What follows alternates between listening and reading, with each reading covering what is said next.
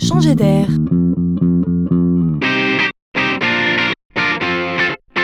C'est la chronique de Laurent Collen.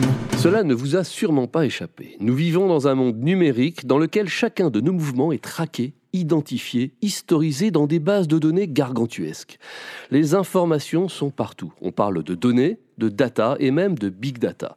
Comme si toutes celles déjà captées aujourd'hui ne suffisaient pas, certains imaginent et inventent encore d'autres natures de données, à l'image de la jeune société Data Calab, qui s'est mis en tête de livrer aux grandes marques et aux e-commerçants en particulier une nouvelle race d'informations.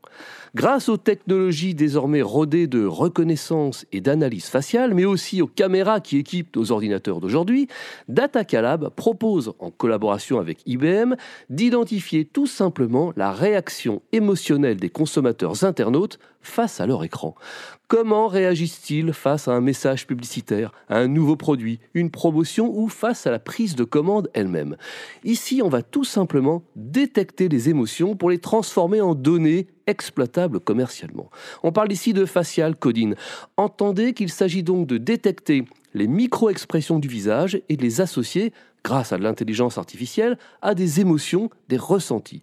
L'internaute est-il souriant, interrogatif, agacé, grognon, absent? Le site aura donc le loisir d'exploiter cette information-là. Place donc à la créativité commerciale. Amusant de penser quand même qu'il faudra peut-être demain apparaître bougon devant son écran pour obtenir 10% de réduction. Amusons-nous à suivre.